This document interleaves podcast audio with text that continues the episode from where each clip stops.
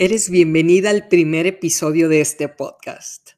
Mi nombre es Estíbalis Delgado, soy la creadora de Se empieza de cero y quisiera decirte una verdad absoluta con la que me he topado múltiples veces. La vida está llena de segundas oportunidades. No eres lo que te ha pasado y no importa de dónde vienes, sino a dónde vas. Puedes preguntarte quién es esta mujer hablando del otro lado del micrófono. Bueno, tengo 23 años trabajando en el sistema financiero mexicano. He trabajado prácticamente en cada área de especialidad que hay en este y actualmente dirijo dos empresas en las que estoy tratando de hacer una diferencia en la vida de las personas.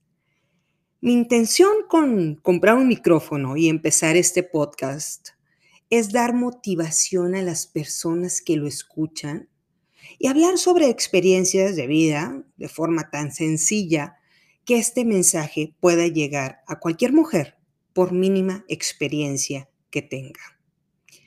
Si algo abunda en las redes sociales, son historias de empresarios que de la noche a la mañana se convirtieron en millonarios, ya sea sacándose la lotería, heredando un negocio millonario o bien que invirtieron en criptomonedas y son ricos por un golpe de suerte. Dinero fácil. O bien historias de estudiantes recién graduados que tienen decenas de ofertas de trabajo y las compañías se pelean para que trabajen con ellos. La realidad es otra. Hay millones de mujeres que han tenido que trabajar por miles de horas para sacar a su familia o a su negocio adelante. Unas pueden caminar sobre puentes, otras tenemos que caminar sobre pantanos para poder llegar a lo que la gente llama éxito y bienestar. En este podcast presentaré historias de mujeres que han caído en situaciones en las que parecía que se iban a ahogar y pensaron que no había salida, cuando la salida siempre estuvo frente a ellas. Ahora, antes de empezar a hablar del mundo laboral y empresarial, lo cual haré en el segundo capítulo, quisiera contarles por qué me animé a hacer este podcast y por supuesto dedicarle muchas horas de mis días para sacarlo adelante.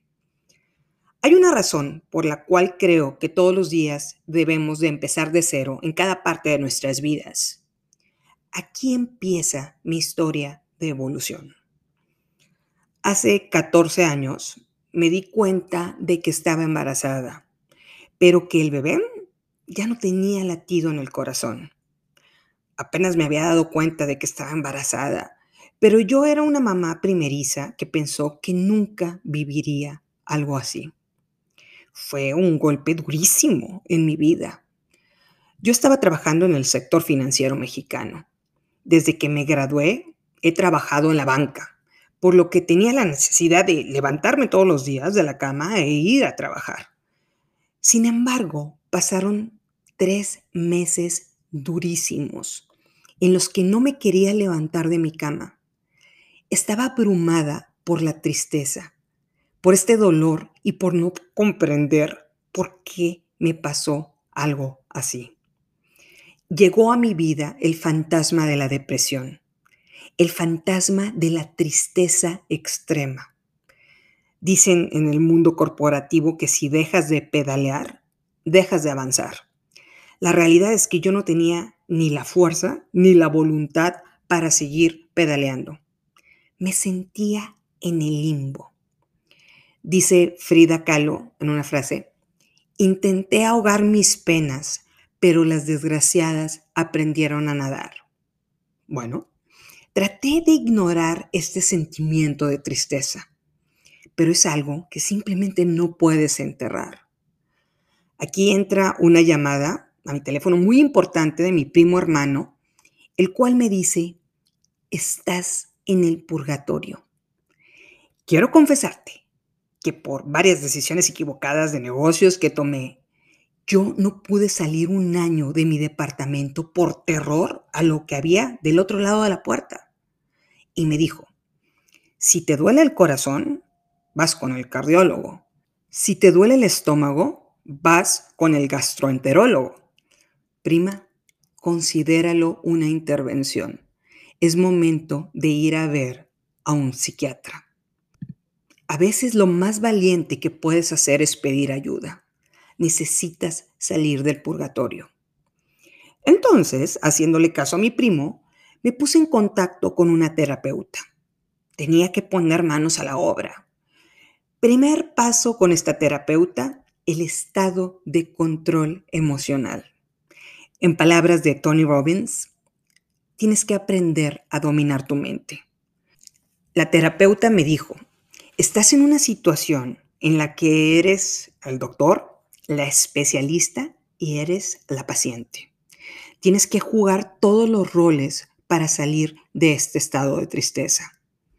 Paso número uno, hay que producir endorfinas. Tienes que ir al gimnasio una hora cada día sin excepción. Necesitas ayudar a tu físico a sentirse mejor. Esto depende de ti y solo de ti. Paso número dos, evita escuchar canciones tristes y películas dolorosas. ¿no? vayas al cine a ver una película de terror o una película de muerte. Trata de controlar tu ambiente. Velo así, estás en terapia intensiva. Tienes que cuidar todo a tu alrededor. ¿No quieres que un impacto mínimo te pueda causar un daño mayor? Me acuerdo haber leído el tercer libro de Juego de Tronos, Canción de Hielo y Fuego, en específico la boda Tully Frey. Los fans de Juego de Tronos la llamamos la boda roja, en la que los Frey asesinan a Rob Stark y a todo el ejército del norte. Bueno, la serie de HBO se queda corta en comparación a lo que plasma George Martin en los libros. Me acuerdo de que caminé sin rumbo por toda mi casa pensando, ¿qué es este dolor? ¿Cómo un libro pudo causarme tanta tristeza? Ahí entendí lo que me decía la terapeuta. Hay que tener el ambiente controlado, especialmente si estás en una situación vulnerable. La terapeuta me dijo, cuando salgas de terapia intensiva, puedes empezar a escuchar todo lo que quieras, pero hoy tienes que cuidarte.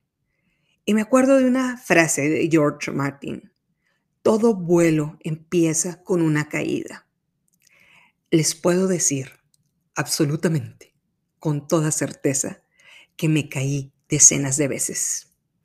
Pero también me obligué a salir y me sigo obligando a salir adelante. Y pude salir de ese estado. Hoy tengo cuatro hijos, a los cuales llamo los velociraptores, los cuales son mi motor de vida. Ahora, cuando logré salir de esta depresión, llegó a mi vida la ansiedad Recordé a Frida Kahlo diciendo, aprendieron a nadar las penas y se presentaron con otra cara. Entonces tuve que lidiar con este nuevo problema, la ansiedad. Imagínense conductas como estar en una cena y de la nada decir, ya me voy. La verdad, admiro a todas estas personas que pueden pasar horas sentadas en un restaurante, como un viernes chilango, o en una plática que dura horas solo tomando refresco o limonada. Las admiro porque yo no puedo hacerlo. Déjenme decirles algo más. Ayer estaba viendo la película de Harry Potter y el prisionero de Azkaban con mis hijos y me llamó la atención una escena. La película empieza con unos seres llamados Dementors, que son los seres más viles sobre la Tierra. Es decir, estos seres se alimentan de todos los sentimientos buenos y felices de las personas, hasta que las personas se quedan solo con sus peores experiencias de vida. Harry Potter le pregunta a su profesor, ¿por qué me atacan a mí? La pregunta que todos los que hemos pasado por esto nos hacemos, ¿por qué me pasa a mí? Y su profesor le explica que ha enfrentado cosas que pocos humanos han enfrentado en sus vidas. La buena noticia es que hay un hechizo para protegerse de estos sentimientos negativos.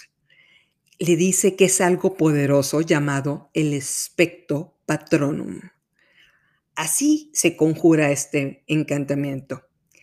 Te tienes que dejar abrumar por un recuerdo de felicidad, el más poderoso que tengas. Y una vez que logres abrumarte por este sentimiento, es decir, una vez que sientas la felicidad, tienes que pronunciar las palabras expecto patronum. Harry Potter falla la primera vez que trata de conjurarlo, pero lo logra a la segunda y logra alejar a los dementors de su vida, a estos seres viles que quieren robarle la felicidad. Entonces, hice lo mismo como tercer paso. Cada que llegaban los dementors a mi vida, me dejaba abrumar por la felicidad del patronus, como un estado de control emocional. Y de repente me empecé a sentir mejor al recordar todas aquellas escenas que me llenaban de felicidad. Posteriormente, en la película Harry Potter y la Orden del Fénix, Harry ayuda a sus amigos a conjurar este hechizo y les dice, recuerden, el patronus funciona siempre que se mantengan enfocados. Es decir, el patronus va a funcionar siempre que nos dejemos abrumar por la sensación de felicidad como un estado continuo. Si se rompe la concentración, se rompe el hechizo. Se me hizo extraordinario, porque al día de hoy, cada que llegan los dementos a mi vida, me dejo abrumar por los recuerdos positivos. Y una vez que este sentimiento positivo se apodera de mí, logro alejar los sentimientos negativos. Digamos que si hiciera una encuesta de qué hacen las personas para lidiar con la ansiedad digamos que algunas personas se inscriben a triatlones o a clases de yoga o hacen compras compulsivas. Aquí un amigo se acercó a mí y me dijo, creo que debes de ponerte a escribir. Tienes muchas ideas en la cabeza. Es probable que necesites darle forma. Me dijo, si llegas a 75 mil palabras escritas, puedes publicar un libro. Y me puse a escribir de la nada para darle forma a mis ideas. Quiero decirles que en el 2017 decidí publicar mi primer libro llamado Bajo la sombra de la M. La M es el cerro de Chipinque que se encuentra en Monterrey, México, la ciudad en la que resido. El libro es una crítica de las políticas de Donald Trump desde el punto de vista de una mexicana y lo combino con la historia de siete mujeres a las que admiro, de las que vale la pena contar su historia. Este libro estuvo en Amazon México por dos semanas completas como el libro más vendido. Después publiqué un segundo libro llamado La Esfera de Luz, una novela romántica contemporánea combinada con una profecía maya. Y finalmente, en el 2020, publiqué un tercer libro llamado El Camino de Bolon Yocte, que es una continuidad al libro La Esfera de Luz. Es decir, es una saga.